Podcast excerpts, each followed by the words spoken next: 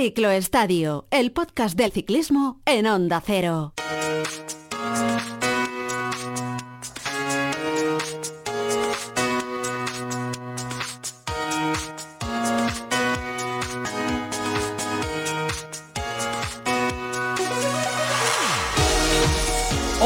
¿Qué tal amigos? Muy buenas, bienvenidos a una nueva edición de Ciclo Estadio, bienvenidos al podcast del ciclismo en la sintonía de Onda Cero Radio, programa especial el que vamos a realizar en los próximos minutos eh, atendiendo a lo que ha sucedido en el recientemente finalizado Giro de Italia 2022 que nos ha dejado la victoria del australiano del Bora, de Jay Hindley, un triunfo que podemos eh, calificar como una sorpresa, no porque a nadie le vaya a sorprender a estas alturas, la calidad de un ciclista como Jay Hindley, pero sí porque quizás en los pronósticos previos a la carrera no entraba en el principal elenco de favoritos. Se tuvo que conformar con la segunda posición el ecuatoriano Richard Carapaz, que se hundió en el momento más inoportuno en la marmolada, allí donde todo el mundo contaba que se iba a acabar decidiendo la carrera. Y tercer puesto, podio en el cajón para Mikel Landa, que regresa al podio precisamente cinco años eh, después. En la parte más positiva de este Giro de Italia, bueno, pues que quizás cuatro corredores españoles han acabado entre los 11 primeros, que no está nada mal. Pello Bilbao sigue siendo un ciclista súper fiable, quinta posición para él. Juan P. López ha finalizado décimo, se ha convertido en el primer corredor de nuestro país que gana el maillot blanco como mejor joven y que caray, Juan. López se ha descubierto ante el mundo. Maglia Rosa durante 10 días en la carrera italiana, lo cual no está nada mal. Quizás, quizás la principal conclusión que pueda sacar el andaluz es que es un corredor que aspira a todo, aspira a ganar etapas, fundamentalmente en las grandes rondas. ¿Y qué decir de Alejandro Valverde, que con 42 años ha firmado la undécima posición, aunque su equipo Movistar ha pasado bastante desapercibido. En la cara negativa, la carrera ha sido bastante aburrida. Se corre para el espectáculo. El Giro es una carrera que todos los aficionados estamos esperando durante todo el año para ver precisamente ataques, demarrajes, desfallecimientos, para ver finales imprevisibles, solo propios del Giro de Italia. Y esta vez nos hemos encontrado muy poquito brillo en la carrera italiana. Recorrido con poca contrarreloj, con mucha dureza acumulada al final, que quizás no favorecía sus ataques, y a todos nos queda también la sensación de que quizás y solo quizás a Mikel Landa le han faltado las fuerzas, le han llegado hasta donde le han llegado quizás para atacar desde más lejos. Bueno, de todo esto vamos a hablar en este podcast del Ciclo Estadio con varios de nuestros expertos, precisamente con dos exciclistas que saben lo que es ganar en el Giro de Italia, saben lo que es levantar los brazos, ganar etapas en el Giro. También con el paso de los años probablemente valoramos más lo que consiguieron ellos en su momento. Nos ha acompañado durante todo el Giro de Italia eh, Fran Ventoso, a quien ya tenemos por ahí, le hemos podido escuchar en el Radio Estadio con Edu García.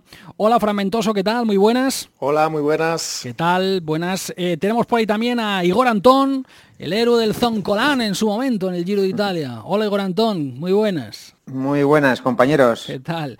Y está por aquí también Antonio Alix, nuestro compañero de Eurosport, eh, con quien también compartimos análisis en el, en el Radio Estadio con Edu García, precisamente el día de la, de la crono final que coronaba Jay Hindley. Hola Antonio Alix, ¿qué tal? Muy buenas. Hola, ¿qué tal? Saludos a todos y ya solo escuchar el héroe del Zoncolán, madre mía. Un respeto eh, a, Igor Antón. Oye, y, y, un respeto también a Fran Ventoso que ganó dos etapas también, ¿eh? Sin duda, sin duda. Sí, sí, claro. Fra Fran es el capo ahí. Oye, eh, te, te, pregunto, Antonio, eh, para los de fuera, para los que no hemos sido ciclistas, precisamente valoramos más... Para los que no hemos sido ciclistas profesionales. Profesionales, correcto. Eh, valoramos más lo que consiguieron corredores como Igor Antón, como Fran Ventoso en el Giro de Italia viendo, por ejemplo, lo que acabamos de ver en este recién finalizado eh, Giro? Es que no entiendo la pregunta, si te refieres valorando lo, lo, que hemos visto de ciclistas españoles o en general. No, valorando sobre todo lo que hemos visto de ciclistas españoles. Sí, entonces, pues sí, porque, porque el ciclismo español pues ha estado eh, lo de Juanpe, que ha sido una revelación y ha aprovechado bien su momento de, de aquella escapada y luego haberse agarrado ahí a, primero a la malla rosa y luego a la malla blanca y porque luego lo que ha hecho Bahrein ha sido bastante incomprensible, quedar un tío tercero y otro tío quinto y no ganar ninguno de los dos una etapa, pues eh, va contra la ABC del ciclismo. Y luego pues Movistar, pues que... Uf, uf, no sé qué decir. de No, ha pasado desapercibido el equipo. Totalmente desapercibido. Bueno, esa- a, a ver, Pedrero ha hecho todo lo que ha podido, pero su motor da lo que da y ha hecho todo lo que ha podido, no se puede pedir más. Valverde, con una táctica que a lo mejor pues, se puede pensar que es, que es equivocada, también ha hecho todo lo que ha podido, pero a lo mejor de manera equivocada. Y los demás, pues, desapercibidos. Hombre, Sa- Samitier se, se tuvo que ir, ¿no? Pero los demás, eh, desapercibidos. Desde el punto de vista del espectáculo, Igor Antón, eh, ¿te ha decepcionado este Giro de Italia? Como aficionado, ¿eh? Pues yo pienso que este recorrido buscaba precisamente eso, tener más espectáculo. Hablaba con Fran hace poco, ¿no? Pues cómo metían puertos más duros antes, anteriormente, para que luego a ver si se podía romper de más lejos, pero ha sido un poco descafeinado. A mí me ha parecido que la primera parte ha sido un poco de relleno en muchos momentos. Sin duda alguna, el esfuerzo, como siempre, en tres semanas es brutal y los ciclistas lo han dado todo y sobre todo se ha batido el récord de la subida, no recuerdo si era la del puerto anterior a África. Eh, bueno, ha habido nivel, pero ha faltado espectáculo. Mm. Bueno, se subía al Mortirolo, también se subía por la cara más, más amable, ¿no? Vamos a decir. Fragmentoso, eh, tú ahí sí que no te has escondido y lo has manifestado abiertamente estas semanas eh, en, el, en el Radio Estadio. A ti te ha parecido un giro claramente descafeinado. ¿Por qué? ¿Qué has, qué has echado en falta?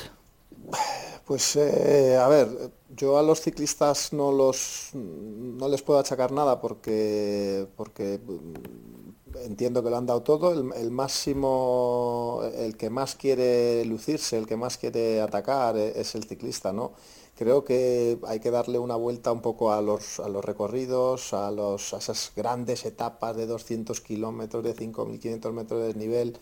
Creo que, que para el espectáculo, al final el corredor eh, tiene, tiene miedo, quiere guardar, no sabe si, hostias, que al final es que hay unas etapas de la hostia, vamos a esperar, vamos a, a esperar un poco y al final eso de cara al espectáculo es, eh, fíjate que la etapa, una de las etapas más interesantes ha sido la de Turín, que, que siendo dura pues no era ni larguísima ni tenía 6.000 metros de desnivel, o sea, era una etapa que se, se daba a tener, eh, a, a tener espectáculo, pero es que al final ha sido la etapa revelación para mí desde, desde Giro de Italia junto con la última, ¿no? de que sabíamos que Marmolada iba a ser muy duro, pero que se han quedado cuando, o sea, no, no- ha habido ataques, se, han quedado a ritmo, se ha quedado tanto Landa como Carapaz se ha quedado a ritmo por- porque ha desfallecido. Entonces yo creo que más que a los corredores, eh, creo que dar un- una vuelta a los recorridos, a esas grandes etapas y bueno, y una segunda etapa, una segunda semana que como hablamos cuando se puso Juan de líder, que pues, pues que no tenía mucha mucha chicha, sí, era una segunda semana para, para, para escapadas, para llegar, pero los de la general han ido de, de la manita a la, segunda etapa, no había no había chicha o no había sitio, no había lugar como para, para preparar una emboscada o me ha faltado eso, quizás un, un poco más de, de espectáculo, pero más de cara al diseño de las etapas. Bueno, eh, ya hemos dicho también eh, que el hecho de poner tan poquitos kilómetros contra reloj, el hecho de que hubiera tan pocas diferencias en la general, que la clasificación general, hombre, que nosotros nos hemos eh, divertido y lo hemos pasado en grande con Juan P. López, líder de la carrera durante 10 días, pero el hecho de que la clasificación general vaya tan comprimida, que es un poco la tendencia a la que ahora recurren prácticamente los todos los organizadores de las grandes vueltas, del Giro, del Tour y de la Vuelta a España. Eh, que la clasificación vaya muy comprimida hasta el final, que la carrera se decida el eh, anteúltimo día, la anteúltima etapa, eh, que los 10 primeros de la general estén en prácticamente un minuto, eh, o los 5 primeros, em, tal y como ha sucedido en este Giro de Italia. Claro, mm, el hecho de que haya tan pocas contrarreloj mm, comprime mucho la general. Pero es que si se coloca una etapa de montaña el anteúltimo día, al final eso hace que, que no haya ataques, ¿no, Igor Antón? Porque el ciclista piensa, bueno, si total, Bueno. si, si nos la vamos a jugar el último día, pues ¿para qué me voy a mover antes? Eh, eh, ¿Esa es un poco ha la habido- mentalidad del ciclista o no? Te pregunto. Ha habido esas 12, vamos a decir, 12 primeras etapas, 13, de las que quitando el Etna y, y otra más, pues eh, no había mucho, mucho que hacer para rascar tiempo. Bueno, ha habido pelea, pero al final, eh, ¿qué sucede? Que en esos la tensión es alta. Y hay desgaste, hay desgaste, aunque no pase nada, aunque no se pierda tiempo. Y, y- y cuando ya llega el momento fuerte de la carrera, bien unos no tienen gas o bien otros están, vamos a decir, controlándose eh, no han acertado, no han acertado y yo creo que buscaban precisamente acertar, ¿no? Como todo organizador, pero buscaban alguna novedad que yo creo que ha habido en esos recorridos y, no les ha salido, no les ha salido. En ese sentido, la Vuelta a España eh, suelen acertar, ¿no? Más en ese tipo de carreras que muchas veces no hace falta que tengan, como dice Fran, 200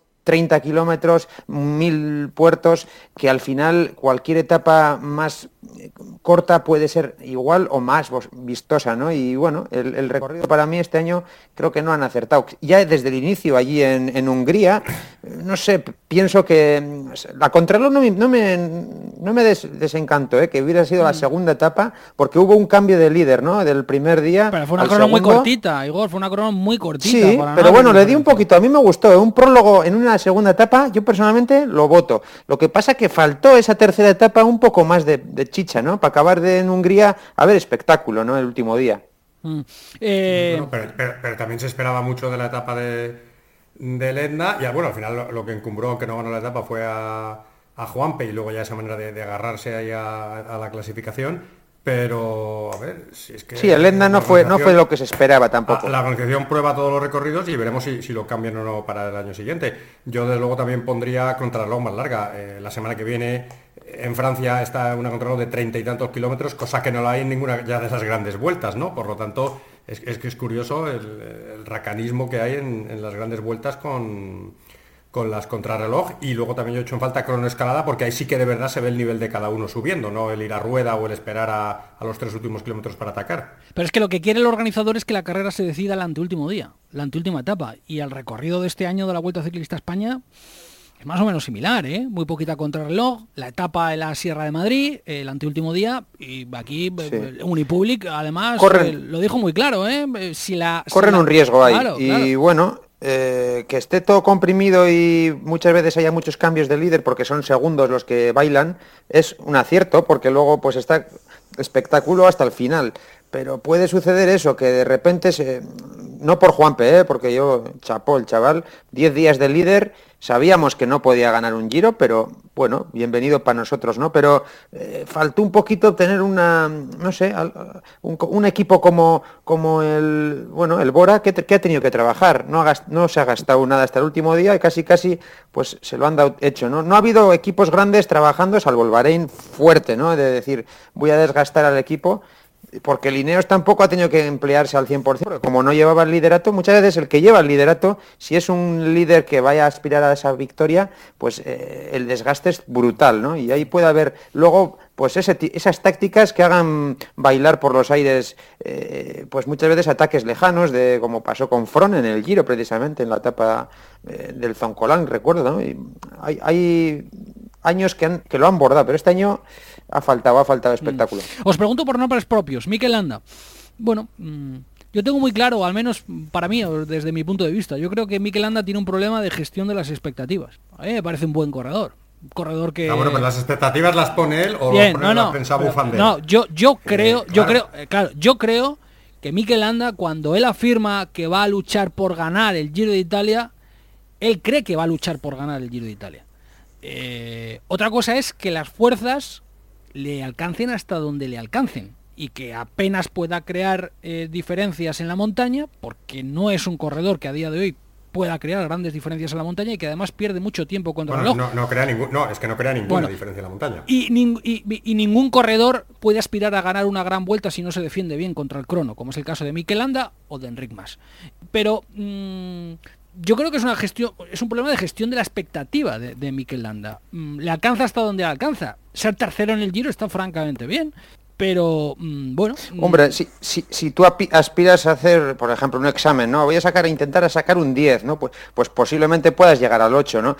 No es malo tener expectativas altas, lo que pasa es que si las publicas mucho y la gente escucha eso, parece que un tercer puesto es un fracaso. Y estamos hablando de un tercer puesto en un podio, en, una grande. Es, es, un, para mí no es un fracaso. Eh, perdonad, pero, pero, a ver, incluso un propio tuit del Giro de Italia, de la cuenta oficial del Giro, Mikel Landa, eh, el mío objetivo el podio, he dicho en, italiano. yo no he escuchado la carrera. Eso lo ha cumplido. Entonces hay que darle...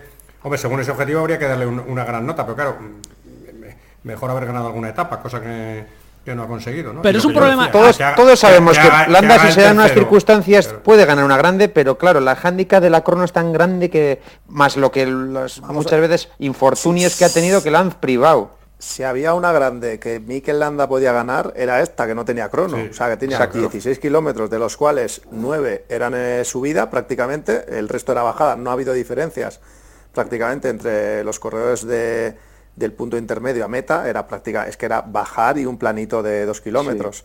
Y equipazo que te- y que tenía. contra- y, y- y la primera contrarreloj que mm, pff, era cortita. Entonces, si había una gran vuelta que podía a día de hoy disputar y decir, hostia, es que vengo a ganar, si estoy bien, si todo me sale bien, si no me caigo, porque desgraciadamente Landa se cae bastante y, en este giro también se ha caído, cuidado. Eh, era, era, era este giro, entonces... Que pues, eh, Simon su Jay, objetivo- Superman, Bardet se han ido para casa y que, bueno, Dumoulin, pues que no está ya para trotes o tiene problemas. No estaba Pogachar, no está Roglic, no, o sea, tenía la oportunidad de su vida, eso sí que es cierto.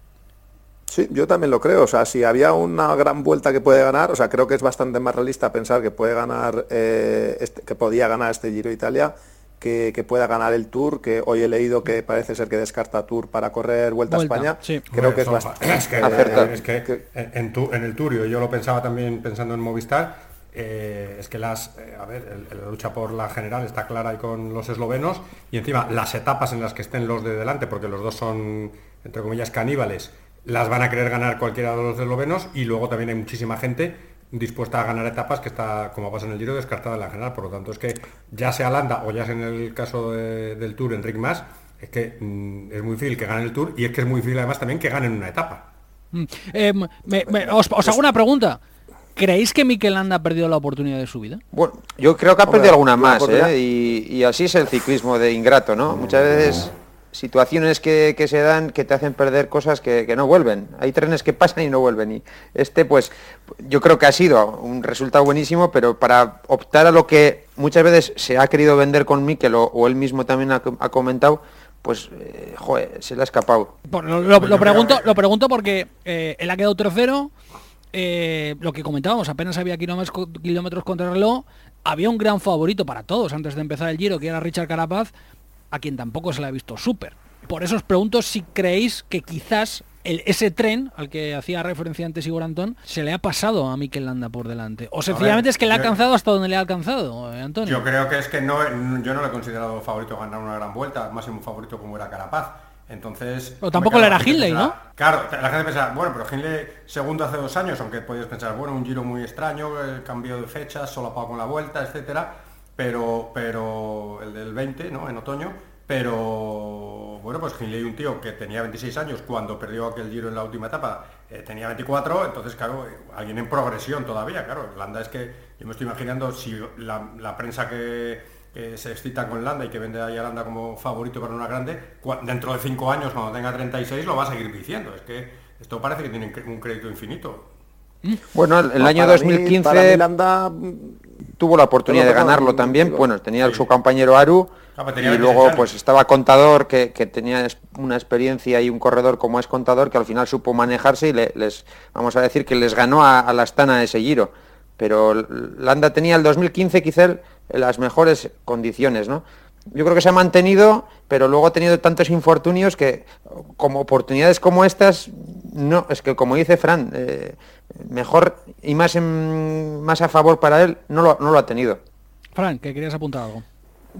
Yo, yo es que creo eh, que es que no, no, no se va a volver a encontrar, o, o es muy difícil que se vuelva a encontrar una gran vuelta en, en la que a las primeras de cambio pierda a Bardet, a Dumoulin, a, A López. corredores de primerísimo nivel, a López, corredores de primerísimo nivel. Eh, luego ya no, ya no quiero hablar de la primera semana de un Tour de Francia, la tensión que hay, o sea, creo que Mikel ya no está para eso, por, por edad y por pues eso, porque, porque se cae.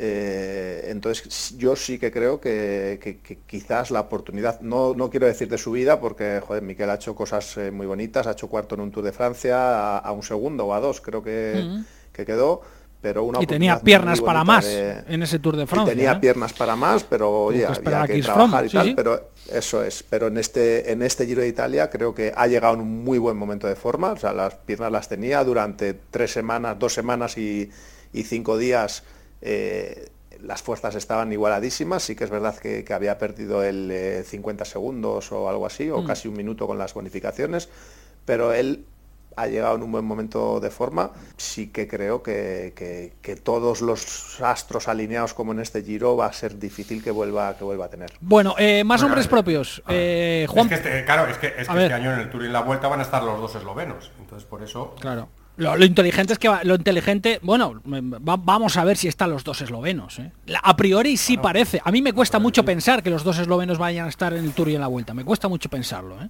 Eh, si uno, si uno de los dos gana el Tour, no, no creo que esté en la Vuelta. Claro, a eso vamos. Que gane el Tour es muy complicado que, sí, lo, puede, puede creer. Pero Pogacar quiere ampliar ya su su, su nómina de, o sea, su su palmarés, decir, no solo sí. el Tour. Sí, no, no, sí, eso está claro. Y él ha manifestado que, mm, que quiere hacer el Tour y la Vuelta, que quiere hacer el Tour y la Vuelta, pero... Sí, sí, sí, eh, pero, que, pero que luego llegas al Tour, ganas el Tour, haces dos o tres criterios y luego tienes un evento aquí, otro evento allí y empiezas a pensar ya, oh, es que igual es mejor que preparar el mundial, porque la Vuelta, el Mundial...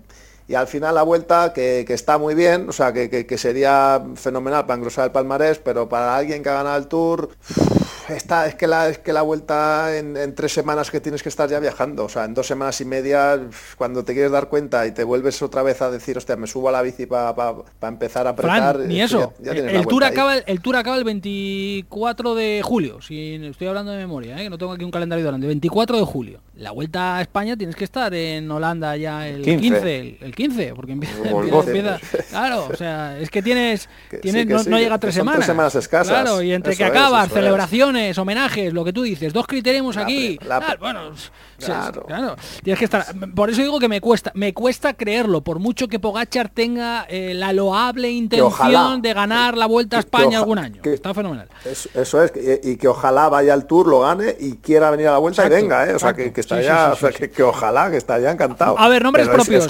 Nombres propios, rápido, eh, que nos quedan cinco minutos, poco más. Juan P. López, décima posición, Maglia Rosa durante 10 días. Tiene 24 para 25 años, Juan P. Que no es un recién llegado a esto, ni mucho menos. Em, os pregunto, Antonio, punto de ¿puede ser el, este giro un punto de inflexión en la carrera de Juan P.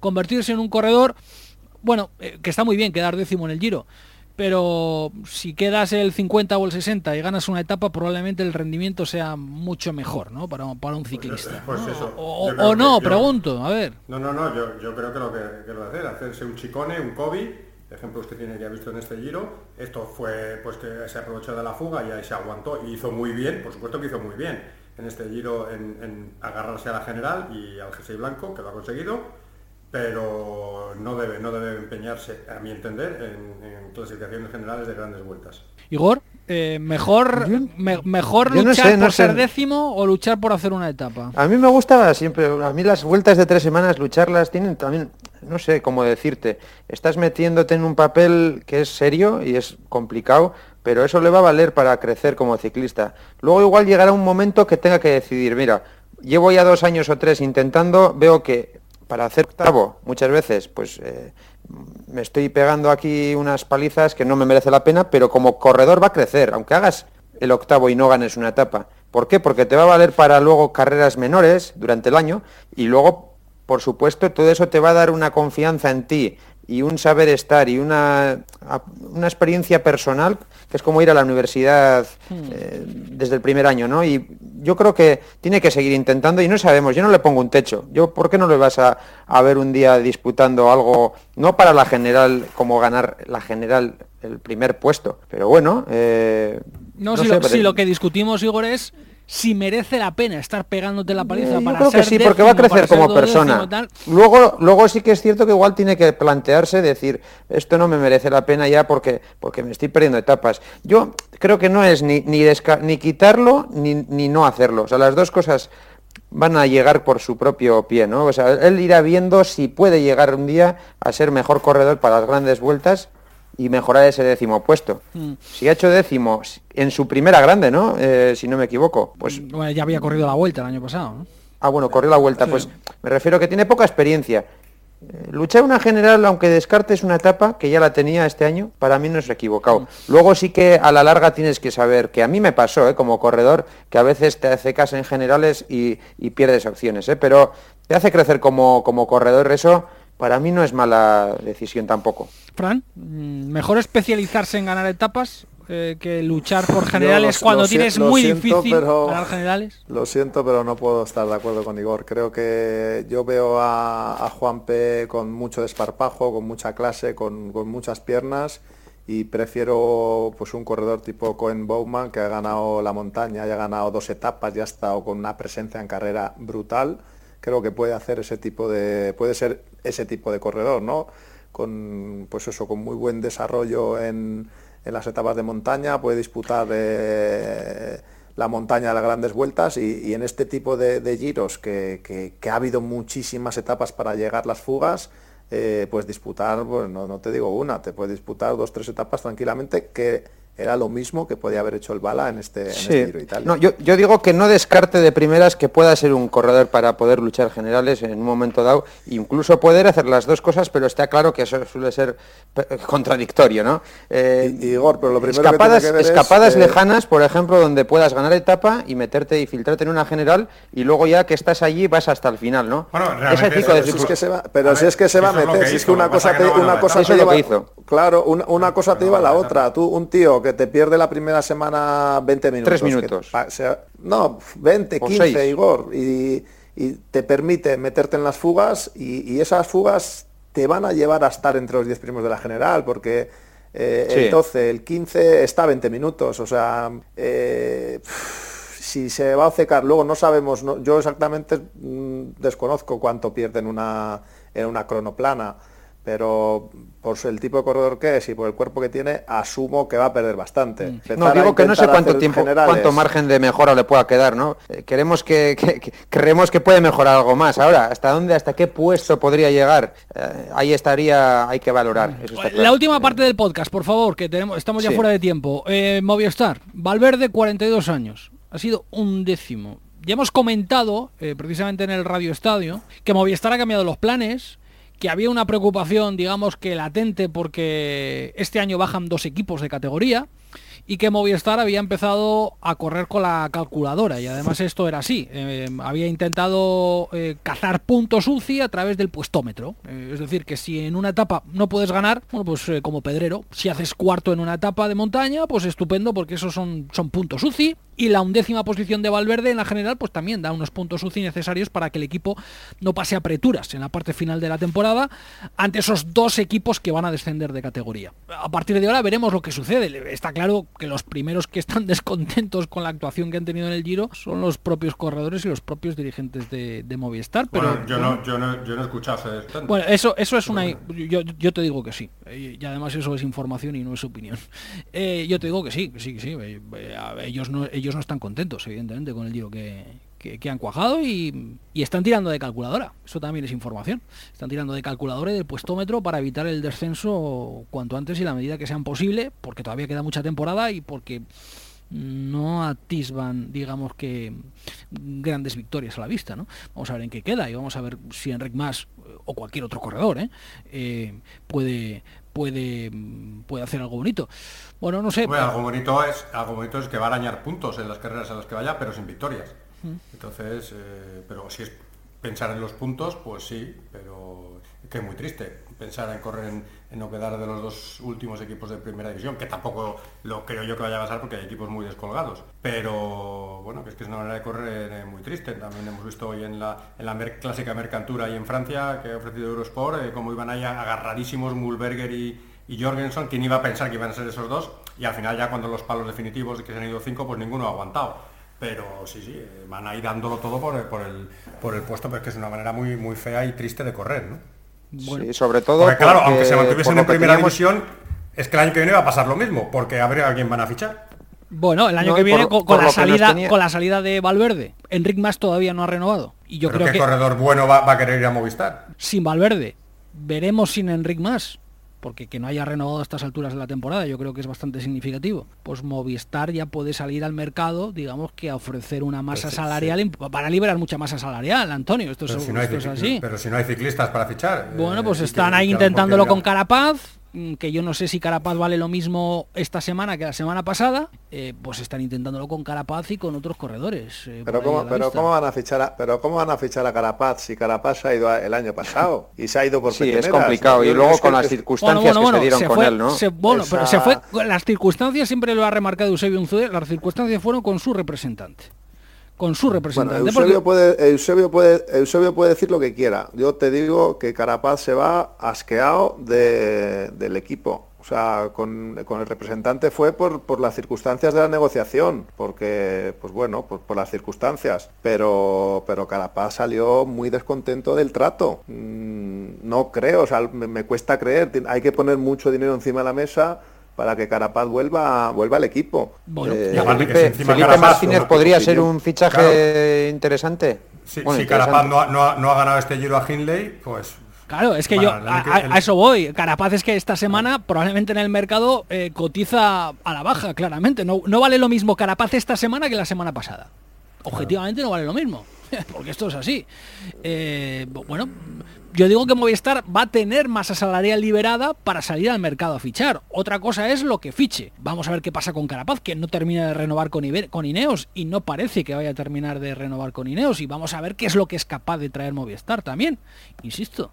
Eh, pero Fijaros qué diferencia de unos eh, y- equipos a otros, ¿no? Por ejemplo, bueno, durante este giro hemos podido ver Intermarché Guanti, que qué presupuesto puede tener, que ha ganado dos etapas, ha metido a dos corredores entre los 10 y estas cosas suelen suceder, ¿no? Equipos mm, con no, no tanto Pero es que potencial son Guanti- capaces es que- de hacer es estos resultados. Es, es que Guanti está ganando carreras de tres en tres, que es que durante el Giro estaba ganando carreras en Bélgica y estaba ganando carreras en Francia. claro. O sea, y con, con, con otro tipo de calendario, eh, haciendo pues unas programaciones, eh, no, no sé, es que veo que van un poco, el Pues, tema eh, Movistar están un poco ahí sin rumbo. Lo que está claro es que fiar todo a Valverde, como ha sucedido en este Giro de Italia, pues bueno, es un poco... o- Van a o- echar de menos a Valverde y honor eso y gloria a que Valverde, es- ¿no?